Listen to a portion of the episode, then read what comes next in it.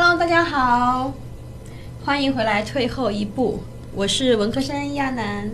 Hello，大家好，我是理科生舒大义。我们今天有一位新的嘉宾出现，是 Daisy。Daisy 是我最近认识的一位很犀利的朋友，在外企做了蛮多年的，然后后来转战互联网，在大厂和独角兽都有经验。Daisy 要给大家打个招呼。嗯，Hello，大家好，我是 Daisy。啊，没有像安南说的很多年哈，只不过确实略有几年的一些工作上的体验啊。那从呃五百强的外企转战到互联网，确实对于职场呢也会有比较多的一些所思所感吧。所以今天应邀来到咱们退后一步的节目组，特别特别高兴。欢迎欢迎欢迎欢迎！哎，我来讲他为什么要有今天这个话题啊？就是。呃，今天的话题呢是人到忠诚你该知道的事。就是我最近就是各种原因，最近在没事在翻知乎的热榜去看，发现大家教别人职场话题都是一些怎么样把自己用的更好的话题，比如说怎么样利用时间呐，怎么样打卡啊，怎么样呃做更好的汇报啊。但是其实很多很多的大会教给你的技能。杜拉拉式的那种奋斗，其实都适用于说你从执行层进入所谓的管理层。但在网上的事情，有可能是因为太复杂，有可能是因为不知道某一些意外的原因。总之是，其实很少人会提起。但我们今天想挑战一下，去聊聊看，人到中层你该知道的事情。比如说，你应该放多少精力在管理上面，应该放多少精力在执行上面。比如说，你该怎么去面对很难不出现的办公室的政治。对，然后，所以这是我们今天的话题。那个，我们今天先聊点大家先感感兴趣的话题好了，就是最近疫情其实是持续的在酵中，然后有很多后续的影响，比如说我们会讨论会不会有全球经济危机啊，或者是各种各样媒体对。那所以类似你觉得就是在疫情期间，你有什么职场建议给到大家吗？嗯，疫情期间呢，这个关于职场建议这个话题可能确实太大了，但是我们稍微聚焦一下，应该很多人会在想，呃，第一是害怕被裁员。第二是很渴望，本来就是渴望在金三银四能够去换工作，但是因为突如其来的疫情打断了这个节奏，那也在想说我是继续蛰伏观望，还是继续勇敢的迈出那一步？嗯，那么呃，可能分这两个维度来讲，跟大家呃聊聊聊几句自己的一些看法吧。呃呃，首先第一种情况是怕裁员，呃，当然这个事情呢，我觉得从呃，那个高效能人士的七个习惯来讲，人会分关注圈和影响圈嘛。实际上，本质上被裁员这件事情，只能叫做是是一件关注圈的事情，就是你不能对它产生你的影响因子。但是，怎么能够尽量的在这种不好的情况下，给到自己更多抢占先机的一些机会呢？可能第一是说，呃，自己要去看一下自己在职场里面，在这家公司里面从事的岗位和工作。是不是具备不可替代性？这个不可替代性不是说别人不能替代你，而是你的这个工作来讲，别人替代你的成本相对比较高啊。如果是一些相对比较冗余的工作，或者是说，比如说按这个配比，以前是一比七来配置的人力，或者一比一百啊，那么本来你在这个配比上下左右，其实比较 close 的情况。然后你的绩效又没有很亮眼的情况下，或者你的薪资在同岗位的同事当中，你其实也知道相对比较高的情况下，其实这类的同学是要有一些危机感，要提前做好准备啊。因为企业它首先会看这个人他的绩效情况来评估是不是我留下他能够对我的产出更大。第二会去看他的这个薪资，所谓我们都讲 ROI 嘛，就是说我给了你多少钱，你干的这个事情是不是符合你的这个薪资预期，我裁你的成本和流。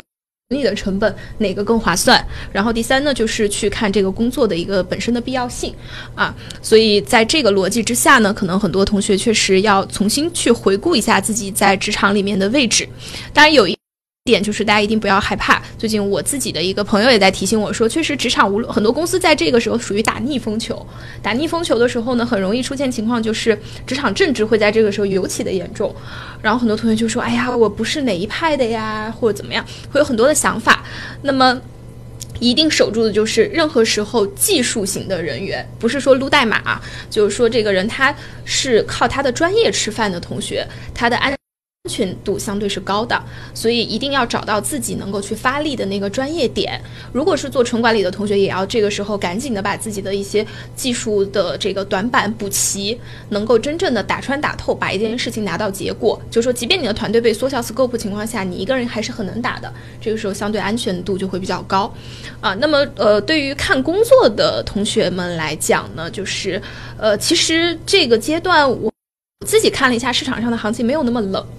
对，因为，对对对，所以因为很多大厂会在这时候逆势招人，就是说他只要我还听过一个说法是，大家就趁这个机会去替换一些人，因为人才他有时候流动性没有那么强，然后现在很多人被释放出来了，他会拿更市场更好的人来替换他现在公司里已经有的人。对的对的，这个说法是非常呃非常常见的一种情况，因为很多公司它裁员一定不会像。呃，早早些年外企是很实诚的，哎，我们经营不善，我们要裁员，然后会去做一些甄别，可能老员工会优先保留，或者是怎么样。那互联网其实一直会对裁员这个有一个非常就是 挺没节操的说法，不是？就互联网它会挺没节操，有个说法是我们这个是结构性调整、调优、提升人效，对对。所以呢，在这种情况下呢，呃，确实它一面优化的时候，其实本质上。就是到一定结构上，这些岗位还是必要的，他就会从市场上寻找更好的这个 ROI 更高的一些替代人员啊。那如果是大厂来讲呢，它本身就是正好绩效考核周期之后，它就天然会去做人员的一些这个汰换，这个是很正常的事情，可能跟裁员不搭不搭边，嗯，但是量会稍微多一些，那他也会逆风招人，而且这个时候进人的成本相对是低的，因为可以跟他竞争的公司会比较少，嗯啊，所以如果。觉得自己已经有足够的本领，并且你可以挂出简历看一下市场对你反馈的热度，那么勇敢的也可以迈出这一步。嗯，是。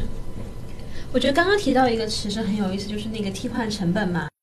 嗯，其实这个是通的。我最近在看那个于军的产品方法论，对对对，就是百度一个产品大佬，他其实提到，就互联网产品也是一样的。就比如说新的产品体验和老的产品体验之间，你的你的是你的新体验减。群就体验，然后还要减去你的替换成本。就比如说，QQ 音乐比打比方比网易音乐厉害很多很多。大家大家可能轻易的不会只是因为它多了这么多体验就去轻易的跳跳到 QQ 音乐，因为它还有替换成本在里面。对对对。其实用人也是一样，所以大家也不用太过于恐慌。除非你的替换成本就是你的烂的程度已经远远大于你的替换成本了，可能你才会有这样的危机。我是这么理解的。嗯呃对，但是可能在听我们节目的很。多朋友哈，就是确实自己也正在面临这样的危机当中。我觉得这个时候一定要有信心啊！所以我其实不完全认同阿南刚刚讲的，说自己的可能烂到烂到一定程度，因为有很多人其实他可能本身是不错的啊，可能他从一个不太好的公司被 fire 掉了，有可能还能进到更好。我是说，除非你到就是让别人那么难以忍受，可能才会。不轻易的去被人换掉。我的意思是有个替换成本在里面，我是让大家不要太慌的意思。啊，好的好的。替换前有这种可能性，替换后有可能是找到一个更好的一个去处。对，对，就是是的，是的，它其实是一个适配性的点，并且呢，有的时候确实也是看情感因素的。嗯，说实话，比如两个人可能差不太多，啊，我替换两个人的成本就差一点点，但是我可能对某某人感情更好一些，也会替换他。啊，这是有可能的。嗯嗯嗯，大一怎么看？所以我觉得这里面，呃，Daisy 会不会觉得说，其实有一些我们看不到的一些背后的隐性的规则在里面，可能并没有想象我们想的那么想象的那么的理性化，可能存在一些不可琢磨的一些因素呢？可不可以给我们揭露一下？呃，其实还挺多的，但是呢，我，呃，我觉得其实也不太完全能够。叫这个阴谋啊，或者怎么样？对的，呃，就是职场里面作为上级，什么时候会选择留下什么样的人，嗯，而替换掉什么样的人？第一呢，呃，人和人之间是有信任度的，就是说这个信任这件事情本身来讲，还是会有很多是时间的因素累积的，因为职场的人轻易不会发生非常深厚的情感链。接，所以在一起共事时间长了，有可能这个情感变得更深，那么也会选择是说，我优优先留下跟我久的那个人，嗯，因为事实时间已经证明了他离开我的可能性比较低，啊，这是第一种。然后第二种呢，就是呃，除去我们都明面上看到的一些绩效啊、薪资啊这样的一些情况，呃，确实有的时候会有那么一点点是。但这个可能跟个体的差别不大，而是因为他工作内容的差别。就是企业里面很多岗位，有的岗位是这个公司零到一、一到一百阶段都必须要有的啊，比如说一个产品驱动公司，产品经理是必不可少的。嗯，比如说一个技术驱动公司，研发一定是它很核心的啊。那么基于这些核心岗位之外，外圈层的一些。岗位，它其实是企业在顺风球的时候，就是说我要不断的，我要活得更好产生的岗位，而不是我要活下去必须要拥有的岗位。那这种活得更好，所谓锦上添花岗位，其实会比较危险一些，也是会被动刀子动的比较多的地方啊。然后还有一种情况呢，就是在这种企业比较动荡的阶段，相对做事不是很成熟的人。就是在这个阶段，可能因为自身情感情绪的一些波动，给公司造成了更多的一些困扰。比如说，可能就是一个言论上的不当啊。那么这种情况下呢，也会相对有一些危险，因为你给了别人很多情绪上对于 想要 fire 你这个情绪因素上的累积啊。那么其实，如果他已经做出了这个结论，他过程中所有的点其实都是在合理化他的这个结论嘛？那。这里其实是比较危险的，因为你不可能做到在职场中完全不犯错。嗯嗯，那比如说，呃，如果我们今天话题是中层嘛，如果分别从比如说执行层、中层和高层，你觉得各自他们会在这个期间面临的挑战是什么？啊，这个问题其实挺难的。啊，呃，先执行层面临的挑战可能相对比较简单啊，就是说，第一，这个岗位本身你在做的事情有没有被合并的可能？啊，如果你天生就从事了一些很容易职能上被合并的工作，那么你就要去看有可能跟你合并的人来讲，谁比你更有竞争力。竞争力不光是硬硬实力，很多时候也是跟公司有一些软性的情感链接、软素质的内容会在。啊，然后呃，第二呢，就是你本身之前的历史绩效是不是能够帮助你相对在一个比较稳的状态下面啊？因为企业裁员，它肯定。或者有一些调整，优先不会调绩优的同学，啊，然后第三呢，就是呃，你在这个过程当中能不能够自己的心态很稳？因为很多就是很多一线的小朋友，他其实并非并不在风暴当中。但是每天隔岸观火，就会觉得自己就是给自己加了很多戏，很不安。那在这种不安的情况下，其实犯错的概率会变得很大，而对企业本身的这种动荡的容忍程度和敏感度会很高啊。那么这个时候也会对自己造成一些不必要的困扰，最终可能就是可能企业都不需要去调整你，你自己就想把自己调整了，是有这种情况的啊。那么对于中层来讲呢，其实是非常尴尬的，因为这个时候中层是面对的。压力，不能说压力最大，但它是两头的一个压力。对，就是一线的同学也在看着你，啊，然后呢，你既要带着，而且在这种波动期，如果选择会对组织做调整的公司，一定是在波动期，而它而且它的业务不大可能在波动期逆势上扬很高，往往都是这个持中或者甚至略有下滑。那么企业自己本身经营层就是高管的不安感就会加强，他会把这种不安带给。中层，然后呢，带给中层的同时，就是要求中层，你既要拿到结果，你又要对你的团队做出变革，啊，会有非常多的要求，而且呢，这个时候很多的要求，甚至是反人性的一些管理举措，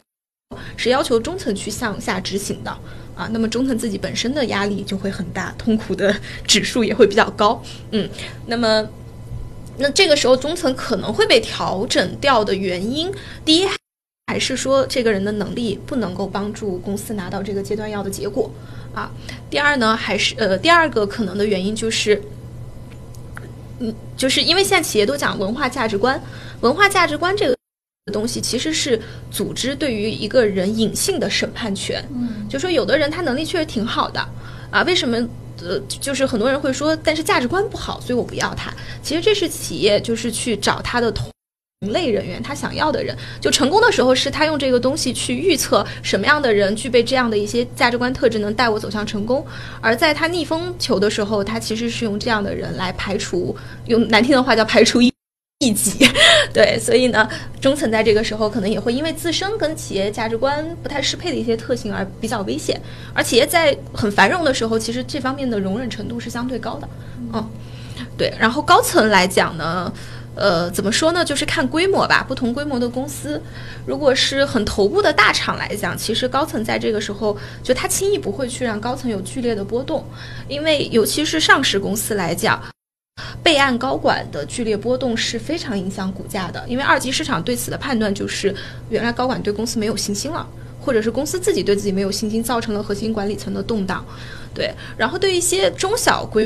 模的公司来讲呢，高层在这个时候会面临的情况就是，呃，实际上，呃，CEO 本人或者企业主本人，他们也是人，啊，是人，其实就会有人所有的基础的特点和弱点，啊，那么他最早原始团队一定是跟他是兄弟是朋友，这样比较 close 的人一起创业创业的，不然这个公司不可能长大，对，如果没有这种跟着他赴汤蹈火的人哈。但是到一定阶段以后，就会有外就会有外部的职业经理人加入。但是企业主其实没有办法做到的事情是说，他很难不用不一，他很难用一样的标准去要求职业经理人和他自己原生闯出来的兄弟啊。那么这个时候，职业经理人的危险程度相对就会高一些啊。尤其如果他不能证明他的存在确实能够给到公司非常不一样的发展点，嗯嗯。但我最近是有听到一个，就是朋友的朋友的公司，就是直接把 VP 给开了，就是觉得你反正干活的也不是你，然后你拿的工资又高，当然可能他是属于那个小一点的企业，所以他可能没有太大的这方面的顾虑，所以我觉得哇，这还挺挺挺高危的，对。是的，就是呃，尤其在互联网公司，其实 VP 严格程度来讲，通货膨胀很厉害，对。对对，都不一定能够算是准高，都不能不一定算是绝对高管。是啊，然后呢，如果相对来讲他又是靠管理吃饭，而不是一个在专业上非常牛的人的话，确实很危险。对，大义，你觉得疫情期间有什么给大家的建议？我其实特别想要听，就是 Daisy 帮我们再讲几个案例，因为他刚刚讲的那个从就是机场。嗯，然后你要避开的是什么？中层，然后高层，不同的阶段讲完以后，其实我觉得里面还蛮多的技巧性的东西。我觉得是不是可以有一两个案例可以帮我们分析一下？尤其是我们特别想听跟中层相关的一些故事。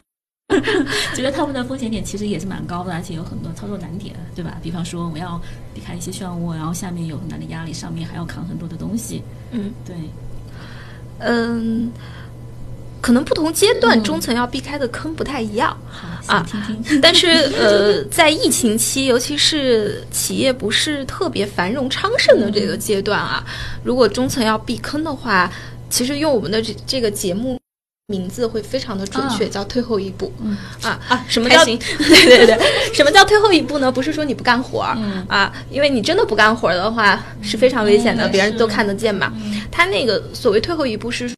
说你要学会对一些明显不可能达成的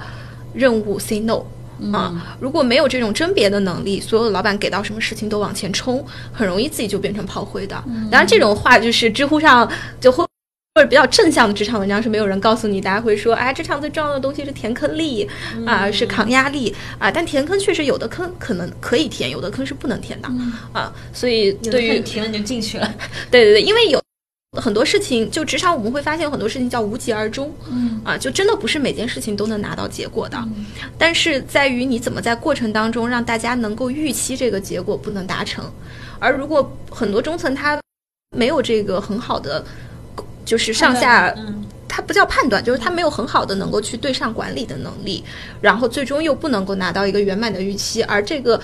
不圆满的结果恰好被很多人看在眼里，去提出来去质疑，其实对于这个中层的伤害性是非常大的。嗯，因为其实互联网的中层也好，传统企业的中层也好，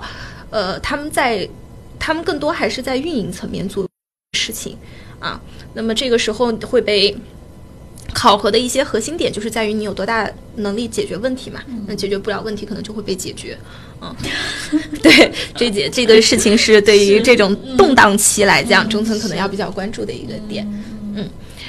那呃，繁荣期来讲，其实就是能拿到好的结果，能做出亮点就很重要啊。所以这也造成了可能在企业里面大家非常不喜欢的一件事情是，没有人喜欢去去深耕。很多人都是不断的去涨亮点、啊，呃，可能在呃 BAT 大厂里面有句话就是说的是，哎呀，太多人做同质化的产品都是管生不管养啊，其实这是非常。常常见的一个情况啊，因为别人只能看到一个新的东西，很难去看到旧有的这个花被绣得更漂亮，这个确实比较难。嗯，对，但我觉得这其实和老板也有一点关系，就是老板某种程度上是在纵容这种行为，就是让大家去纷纷的去开一些矿，然后但是又没有人去维护它。对，因为其实对于老板，就我们这里界定老板吧，把他认为是。CEO，嗯，因为其实对于一个企业的绝对统治者来讲，就是 CEO，啊，那么为什么他有的时候会喜欢亮点呢？首先，人都有弱点的嘛，就是他看到漂亮的、更好的东西，一定会更心仪。第二，就是对于 CEO 来讲，企业内部的管理一般不是最重要、最重要的事情。对这个这个情况，可能很多人不知道，因为其实一把手来讲，他其实是一个搞事情的人，就是他能够不断的给企业带来新的可做的事儿。但是不同的企业很少有纯管理驱动的企业，一般都是资源驱动啊，它外部的这个资源特别好，或者是有爆款产品，产品驱动啊，你靠管理去驱动的，其实说实话，在尤其。呃，私龄十年以下的企业很少，嗯啊，但是企业能够做得长远，能够基业长青，管理一定是非常重要，因为它代表了一个人的健康程度，嗯啊，就是说，如果不断的能够拿到业务，就相当于我们吃饭，就是人要活下去，必须要吃饭喝水。那么管理就是说，你营养搭配啊，你的膳食合理，你才有更有可能长得更健康。对对，所以也是看这个企业本身的生存状况，它可能有没有到那一步。是的，嗯，包括就是说，当然有有很多很伟大的企业主、企业家，他其实是能够在这个过程当中去反自己的人性，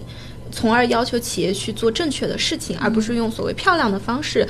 所谓正确的做事儿，而他更看重的是结果。比如他会要求说，我就是要你们深耕，把这个项目做深做透，每年年复一年的做，而不是每年给我请很多的新项目。这种好的企业也一定是有的。是耐得住性子，对。哎，那我们又回到，就是我们回到一个疫情的话题，先告一段落。我们回到正常的情况下，嗯，我们先简单聊一聊，就是说，大家觉得从执行层到中层的关键是什么？我不知道你们自己怎么看待啊？自己在。嗯，我自己其实我们之前录过节目嘛，我记得当时有一个标题叫做“学会不懒和专注，够做很多事情”。因为大部分时候人本性是懒的嘛，但可能不会体现在迟到早退上面。但其实，你愿意去付出你的体力，付出你的脑力，或很多人体力上很繁忙，脑力其实是比较倦怠的。嗯，你只要不懒，然后并且你能专注的坚持下去，其实就。能打败很多很多人，可能比你想象中的多得多。反正是我自己的观点，我觉得可能这个是一个很基础能让你冒出头来的事情。然后再往后，你稍微展现出比别人高一点点，也没有很多的领导力或者责任心，或者所谓就是可能小一点的地方，可能就是你能够。我发现，哎，你这个人能帮我整点事儿，对吧？你能帮我管这么几个人，你就可以拿一个 leader 的角色。那可能大一点的地方，可能需要你有所谓的一定战略思考的那个能力，你能从公共层面想一些事情。我觉得七七八八就是慢慢你就会得到这个机会，这是我自己的感受。对，好，呃，我其实你基本上说的呢，确实是这个从执行的同学能够到中层非常。嗯，重要的一些行为表征，就是说表现出来有更强的 ownership，然后能够把事情打穿打透啊，然后随时靠谱。那其实总结一下呢，我觉得，呃，用八个字形容吧，就是做好事情，耐住性子。嗯嗯，呃，因为在小公司可能是另一套逻辑哈，可能中型或者相对层级结构规模更复杂一些企业，比如以五百人为计为为这个阶梯分界。嗯，第一呢，就是你确实能够证明你能把事情做得很好；第二，就是你要能够证明你也能带着一个小的 team 把事情做得很好；然后第三，就是你要能够去等待那个时机。这个时机呢，就是说从自己维新的角度来讲叫运气。其实，呃，换一个角度来讲，就一个纯执行的人怎么能够在企业长成忠诚？其实他是要等企业的一个下行周期的。因为一个企业在逆势，就在它非常就是强势增长的阶段，它有非常多的资源能够去获取到比你更 match 这个岗位的人。嗯，这个时候企业看到你的可能性会比较低。啊。那企业什么时候开始会说我要注意去看到我内部有没有人合适的时候，一般就是他发现对外招人的成本很高，而这个时候他并不想付那么大的成本去用人，他就会向内内看，然后向内看的时候就是。这个就是你的时机到了，但是你，然后你能证明你确实能够把事情做好，并且你的 peers 周围的一些人确实对你评价还不错。那么最关键的临门一脚就是你的上级愿意在这个时候用你啊，那可能就是一个机会，也是很多人从专业岗位走向管理岗位的机会。不是说专业岗位不好，但是走向管理岗位确实靠契机。专业岗位你可以自己就说我拼抢啊，这个去。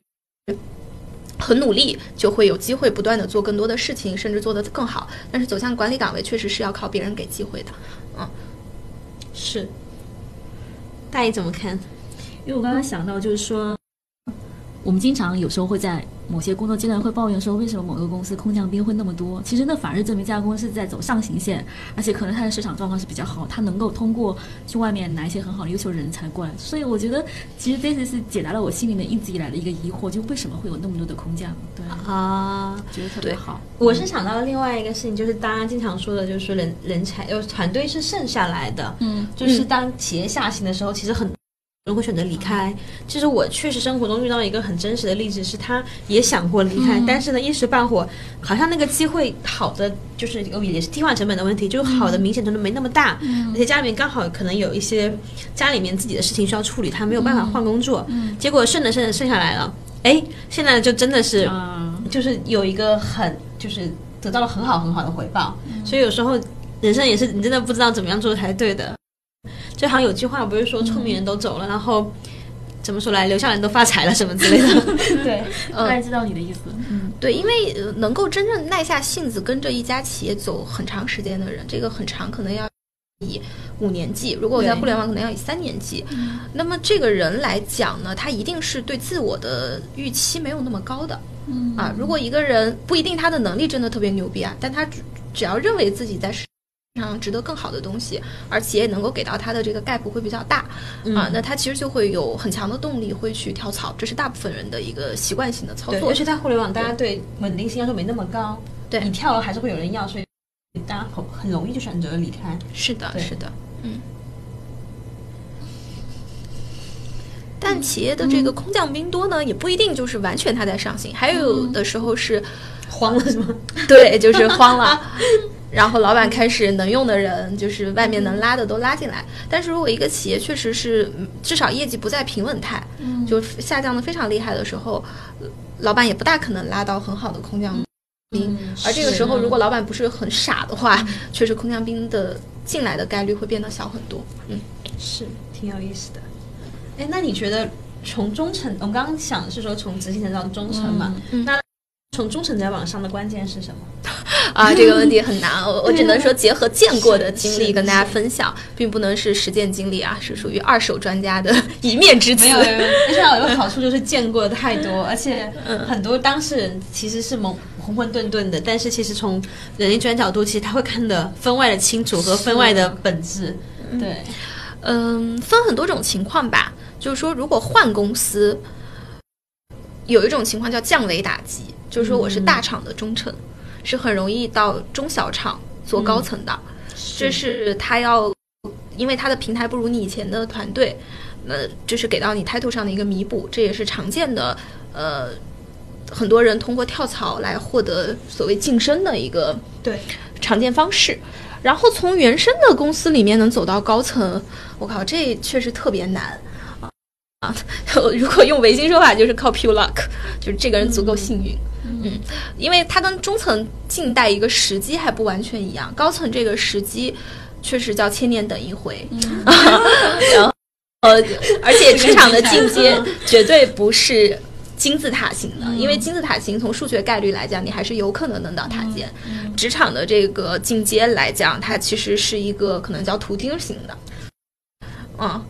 就是说，你你底下是非常平扁平的，但是就是塔尖的一撮一撮撮人，而且那些人呢，倒过来的图钉，对的对，倒过来的图钉。然后那一撮人呢，他也很难去完整的向你说我怎么走到今天。但是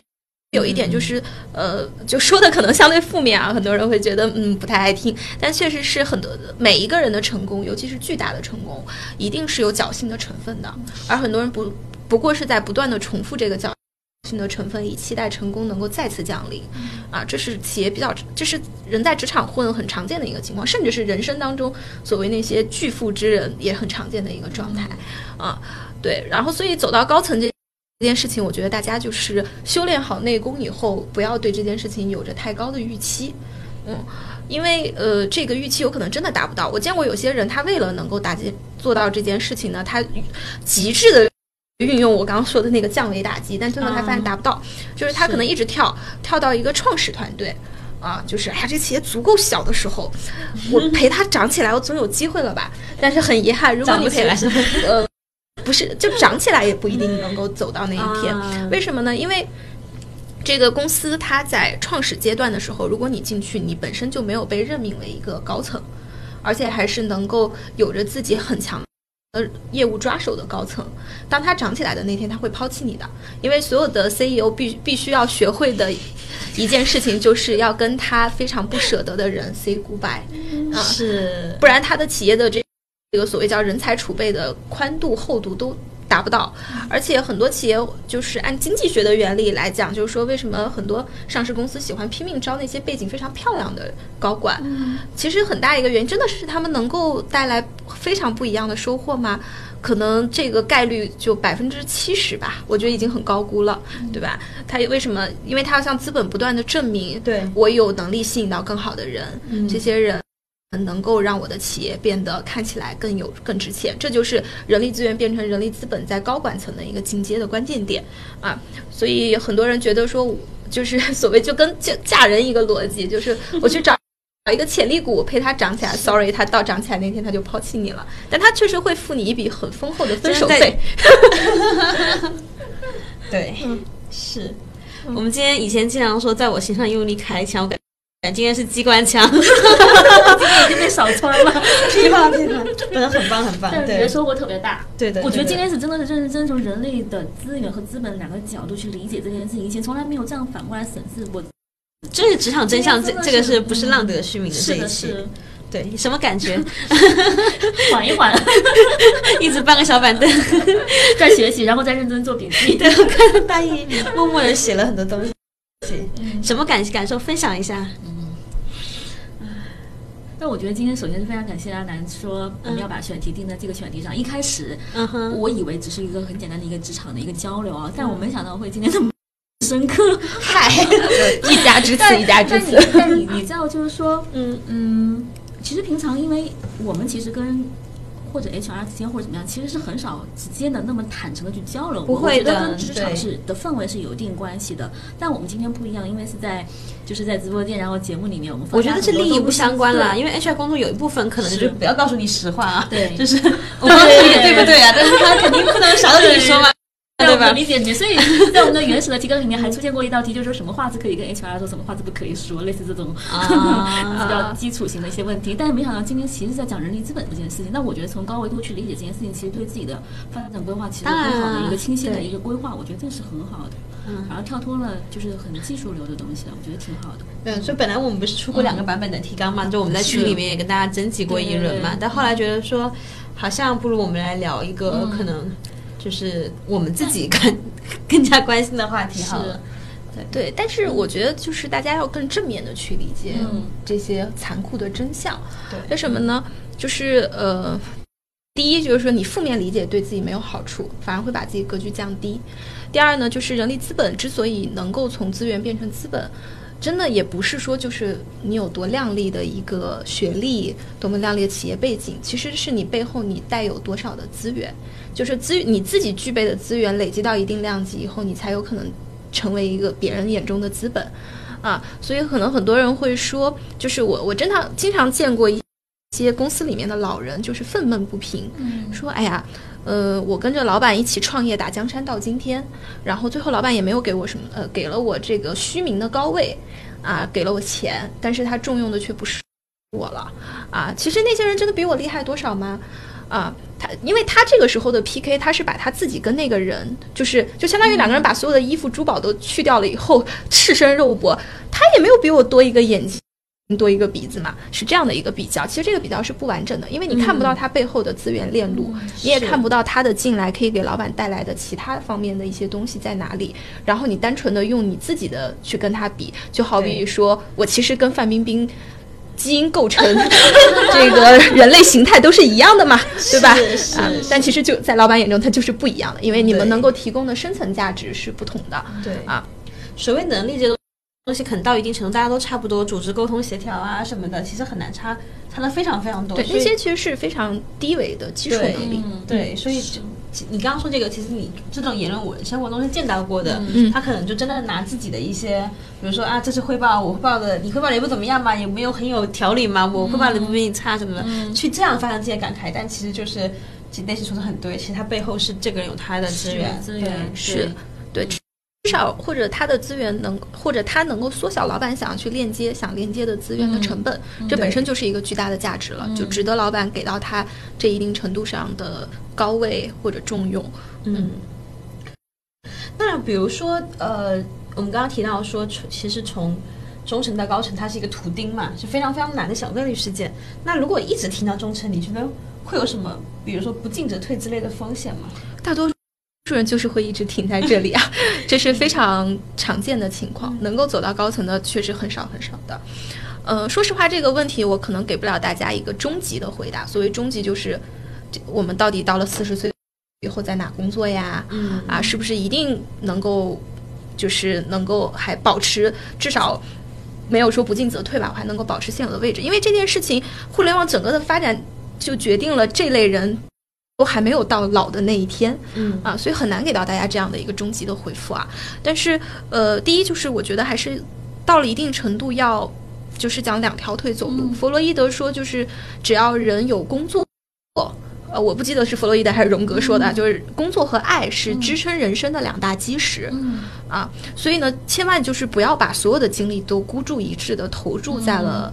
呃，工作，我说的工作不是事业，就说如果你其实，在一家企业里面打工，终其一生都要想清楚自己真的是打工，不要有打工者心态。但是你一定要内心知道，如果有一天你发现你自己真的只是一个打工者的时候，你要能接受这个事实，而不是说我跟老板一起创业的，为什么今天这个事业果实没我的份儿了啊？就那个心态，就是没有人救得了你的。嗯，然后第二呢，就是，呃，就是说要还是要。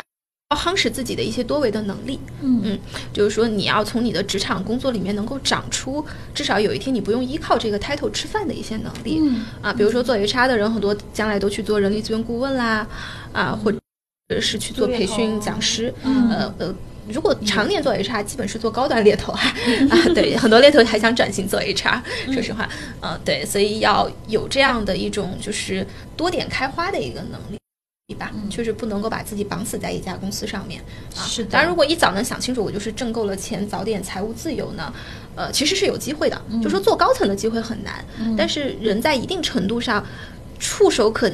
及，达到自己能实现的财富自由，并不是完全不可能的事情啊。一定想清楚自己到底要的是什么。对。其实高层之路也真的很苦，我觉得。嗯，我觉得这个问题怎么说呢？就是。点点就是没有吃到葡萄，我这这个千万不要变成，我我特别怕我们的聊天最后被一些刚才听到说哇，就是那个乞丐在想皇上大约每天吃两个肉饼吧？对对对，呃，当然高层压力确实非常大的，因为你在那个维度上，呃，就是你的职场的维度位置越低，越会有人保护你，嗯，但是真的到了高层的时候，没有人保护你，嗯，对，然后你要去直面。风险。其实像这次疫情期间嘛，呃，比如说作为一线的小朋友，我想在家办公就在家办公了，我只要犟着说，我觉得公司不安全不来，好像公司也不能出于。人道不能对我做什么。作为中层来讲呢，就是乖乖赶紧来呗，啊，还要说服自己的团队的人也来。但作为高层来讲，可能你就要有那个觉悟，疫情严重的时候，你在国外你就要赶紧回国了，因为你如果滞留国外回不来，呃，第一对于自己的职职业来讲会很危险；第二，你到你身上肩负的责任不允许你不考虑工作去做一些选择。对，所以嗯，确实高层是很辛苦的，就是说这种光芒万丈之下，一定是会有他。非常疲累的点。但是我不太希望就是大家因为说哇，其实做高层也挺苦的，嗯，我现在挺好的，用这样的心态来去看待问题的话，呃，确实就会相对不是那么健康，嗯嗯，好，大家有什么想问的？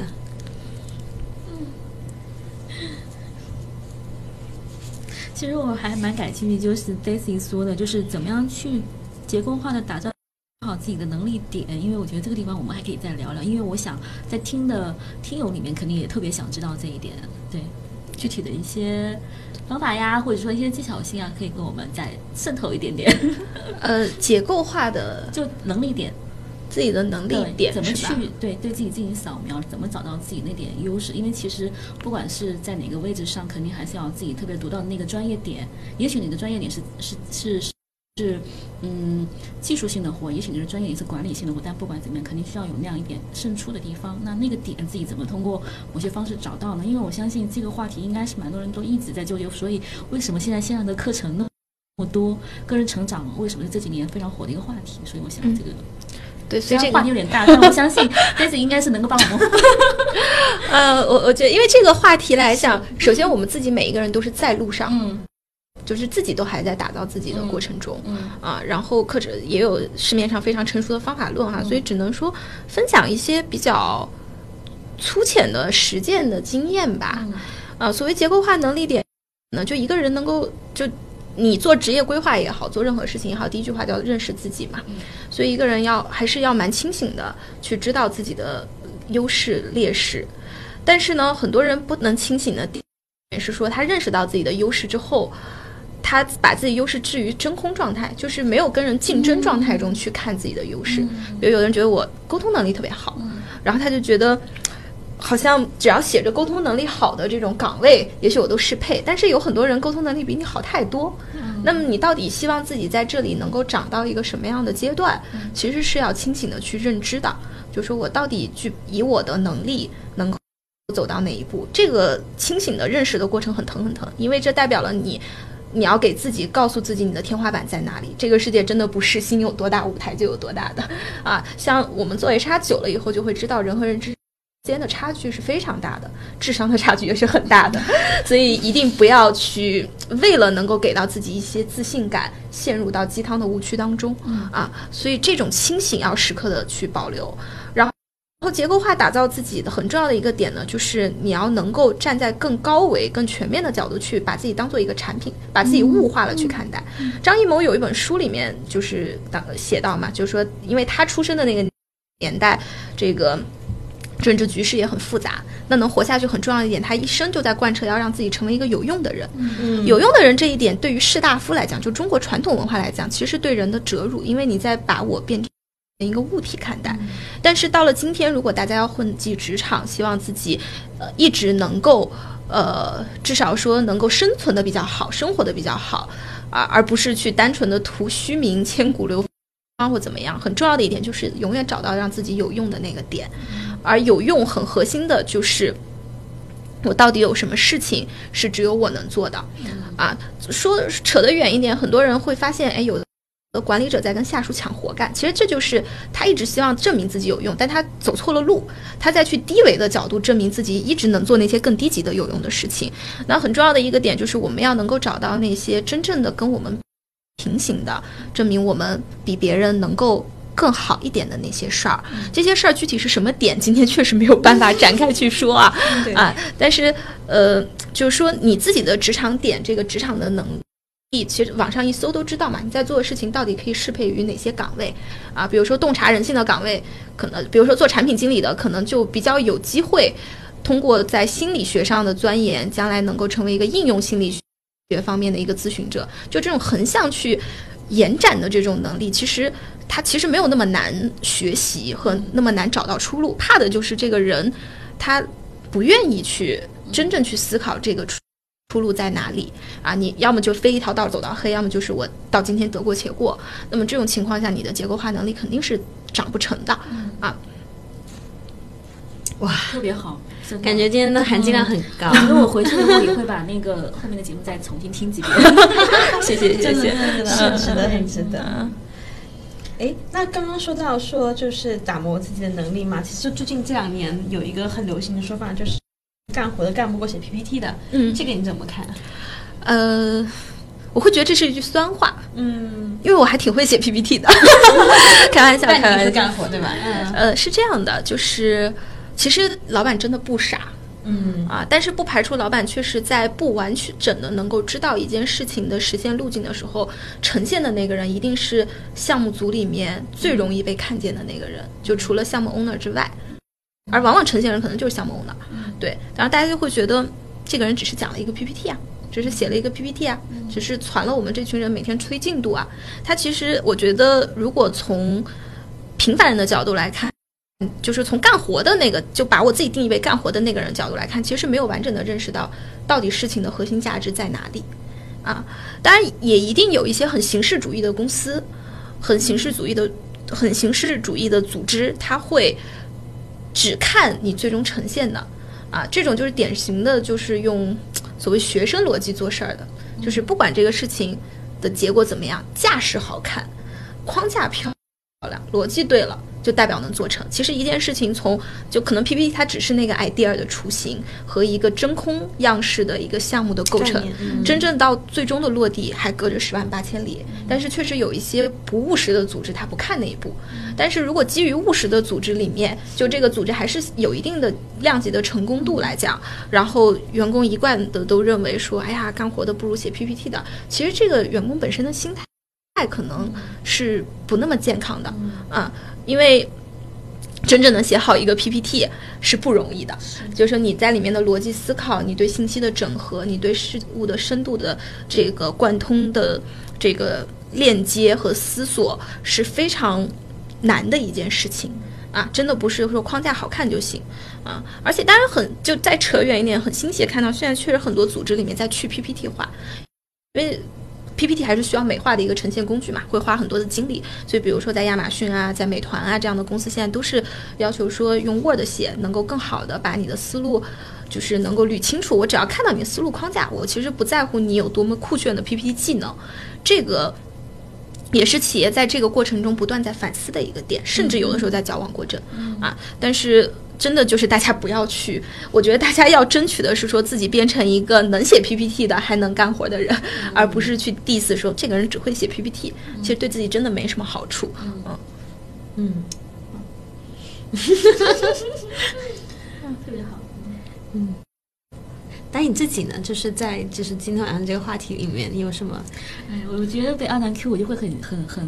很心虚，因为我觉得我在职场上是属于有那么一丢丢的得过且过，就是思索的其实还挺少，所以今天其实给我的思考还真的挺多的，真的，嗯，好，行，好的。那我觉得其实今天的话题也是、怎么说，已经含金量很高，含金量非常高。大家就、嗯对大家其实真的是很值得多听两遍的。然后那我再找几个问题，因为我们之前在群里毕竟有过一轮征集嘛。好然后首先是要问问在线的朋友们有没有人有什么要提问的，如果没有的话呢，我们就最后再开放三个问题出来。对，按照我们的那个排序，等等我翻一翻哦，就是按照我们投票的顺序看一看。嗯，有哪几个问题是大家最感兴趣的？哎，大一，你之前是不是对收我有跟收你发过收过一个投票的结果？哦，看到了。嗯，对啊，第一个问题是，工作做了很多如何让领导认可？嗯嗯，这个问题也是一个有点宏观的问题啊。呃，首先就是不要职场其实不太是一个需要 surprise 的地方。嗯，甚至越到了高层越不太需要，所以 surprise 一定是基于他的预期做得更好，而不要在他预期之外做了一堆的事情，或者做了一堆没有跟他对齐任务重要程度的事情，那么就很容易是做得多也没有被看见，啊，这是第一点。然后第二呢，就是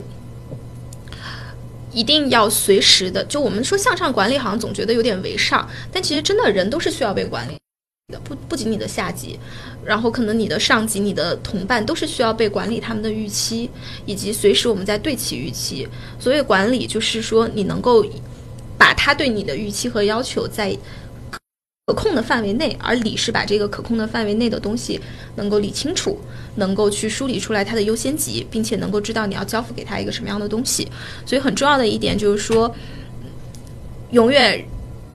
让你在他觉得可控的范围内做到了他想要的结果啊，这是一个很核心的宗旨。那么如果你们长期都有这样的良性循环呢，就比较容易能够形成职场的默契跟信任度。那么这样你去做的一些。你想自己尝试的事情，或者你将来有一些，哪怕有一天你没有在他眼皮子底下，他也会惯性的去认为你在做他认可的事儿，啊，这个其实是蛮核心的一个点，千万不要在你们没有建立信任度的时候，就去莽撞的。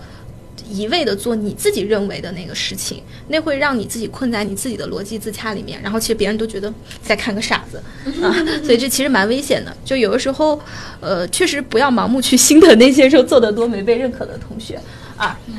只要是一个务实的企业，做得多，呃，首先就一定要知道做得多不等于做得好，不等于做到了点上。嗯嗯，是的。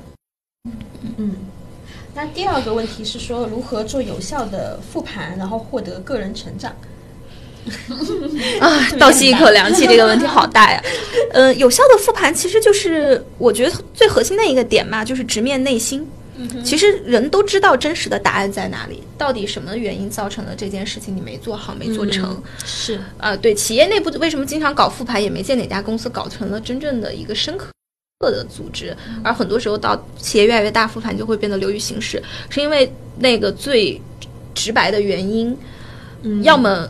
它就真的是不可控，解决不了；要么就是大家都知道，但没有人真的说这就是我的问题，嗯。然后，所以大家在找了很多，就跟面试的时候问你你的缺点是什么，大家都是找了很多貌似优点的点，说我太完美主义，呃，怎么样在矫饰，对吧？所以千万不要是自己骗自己。啊，对于自己复盘能够成长的更好，最重要的一个点就是永远直面自己最虚弱的那个地方啊，然后你把它真正能够找出来，你要么你就彻底的认识自己这个点就改不了了，它就永远是我的短板；要么你就是能够鼓起勇气去把它做一个矫正和调整啊，不然的话，你再有多少形式的复盘，多少方法论都是假的。嗯嗯嗯，是的。觉得其实我们做节目也是一样的，就你得你得跳开那些看起来很对的话，然后去看自己真的在想什么东西。嗯，对我觉得我们几次就是稍微反应好一些的话题，其实都是真的有在直面自己。对。然后第三个问题是我们刚刚其实已经聊过，就是说提升职场核心竞争力。还有一个就是说如何在工作汇报和晋升述职中脱颖而出。写好干好活的 同时写好 PPT。对这个问题，其实是我我的一门课程哦啊，嗯，而且是我应该算是我自己的一个不能讲版权课吧，还蛮擅长的一门课。我以前专门给企业内部的人做精神辅导，还比较还比较准的。嗯，总结一下说吧，因为肯定没有办法演讲，那个课讲完得两个半小时。哎，这个课是在哪？哪个平台在播出吗？还是呃不，企业内部的内训课程啊？对，呃，首先是这样的，就是会采取数值这种方式来决定同学们晋升成功与否的公司，一定是成熟度到了一定程度的公司啊。如果还在初创阶段的话，他一般就不会用这种很低效的方式了，他会直接论功行赏啊。这个人经理到总监啊，那个人总监到 VP，很正常。但是，一旦他决定把这件事情组织化、规范化，其实是企业打算，呃，所谓叫人才体系的一个建设吧，嗯，然后这是这是明面上啊，其实内部来讲，就是真正去看到底哪些人值得我给他更高的一个位置，而哪些人其实只是碰巧拿到了一个阶段的结果，而他其实走不到更好的那个位置上面去，啊，那么很重要的一个点呢，还是呃，因为你其实做了什么事事情，大家都知道。但是你真的是第一，你要能讲透这件事情到底为什么因你而成功；第二，就是你能够想得很透彻的是说，如果我到了更高的一个位置上面，或者你给了我更高的一个职场的要求，因为晋升代表更高的职场要求嘛，嗯，给了我更高的职场要求的时候，我怎么能够向你预测我还是能够有很好的产出？嗯，然后第三个点来讲，就是是你能够向企业去证明。我这个人值得被你投资，其实一和二都是值得被投资的注解。那么第三点就是说长期性的，啊，我对于这个公司来讲，我的稳定程度啊，啊，然后我的这个潜力发展啊，然后我对于公司的一些整体的业务思考啊，各方面的一些信息。但一和二其实最重要的就是能够讲清楚为什么你值得被晋升，以及晋升以后你值得，你还是会更好，还是会很好啊。其实这就是所谓晋升数值里面很核心要传递的一些信息。嗯，但是确实不一定每一次都会，但是在什么时间点获得了晋升的机数值的机会，然后以及遇到了什么样结构性的评委，因为评委往往在越成熟的企业就不是你的上级和各级上级了，对他们会跟你无关，从客观的角度来。审视你啊，呃，所谓客观的角度哈，有的时候其实是另一种主观，因为他不那么完全的了解你实际在做的事情，对，所以也会影响到你最终是不是能够晋升通过啊。但是我们是要从常规的，就是从人普世的角度去看。第一，我就我刚才说的一二三的三个点吧，嗯，那么很还有很重要的一个点呢，就是如果遇到了不同结构的评评委，当然一般现在企业里面都不会提前告诉你评委有哪些人，但是你可以去做一些分析啊和做一些预测。那么你也要了解不同类型的评委，有可能他对于这个员工会更看重的一些点。比如说偏后台职能的评委，可能他会更看重你对于团队管理做了什么事情，你在横向的沟通协调上做了什么样的事情，来证明你是不是一个单打独斗的人，你对于团队管理有自己的想法。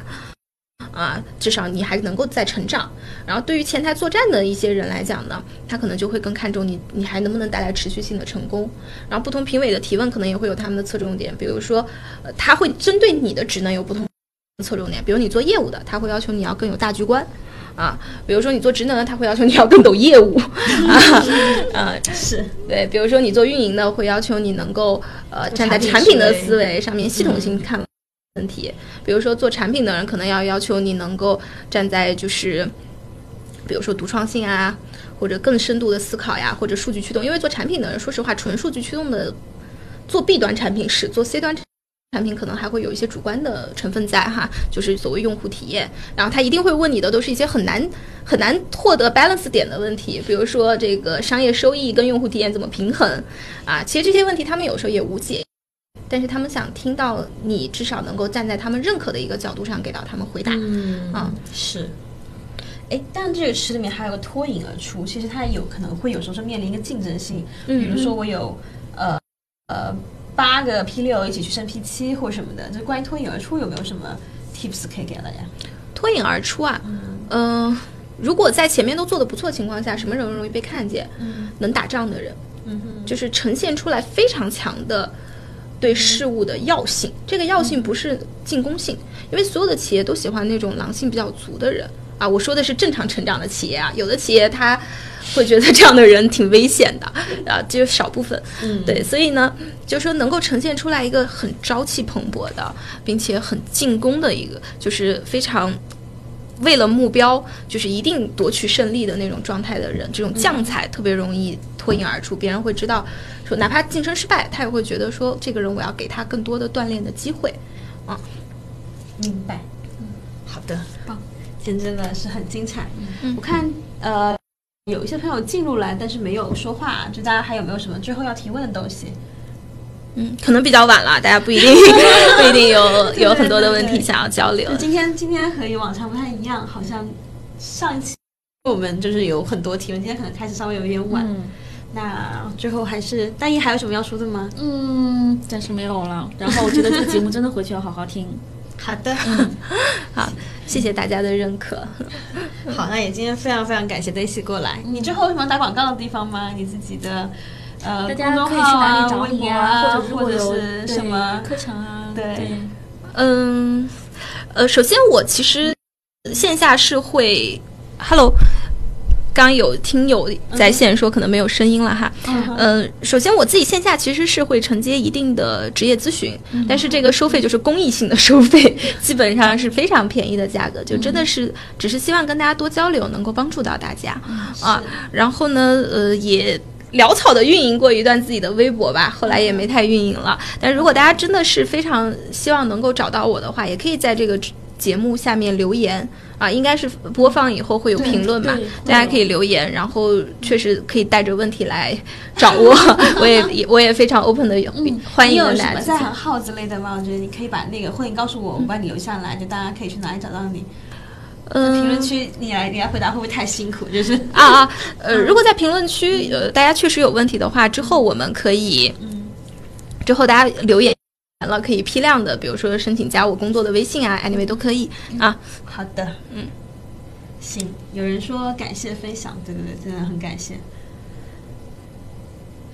好，现在还有一些没有进入，可但太晚了，我们已经进入了尾声。对，好的，那我们今天就先到这里。然后我觉得这个今天真的是直面了很多职场的真相，真在心里开了一阵激光枪。然后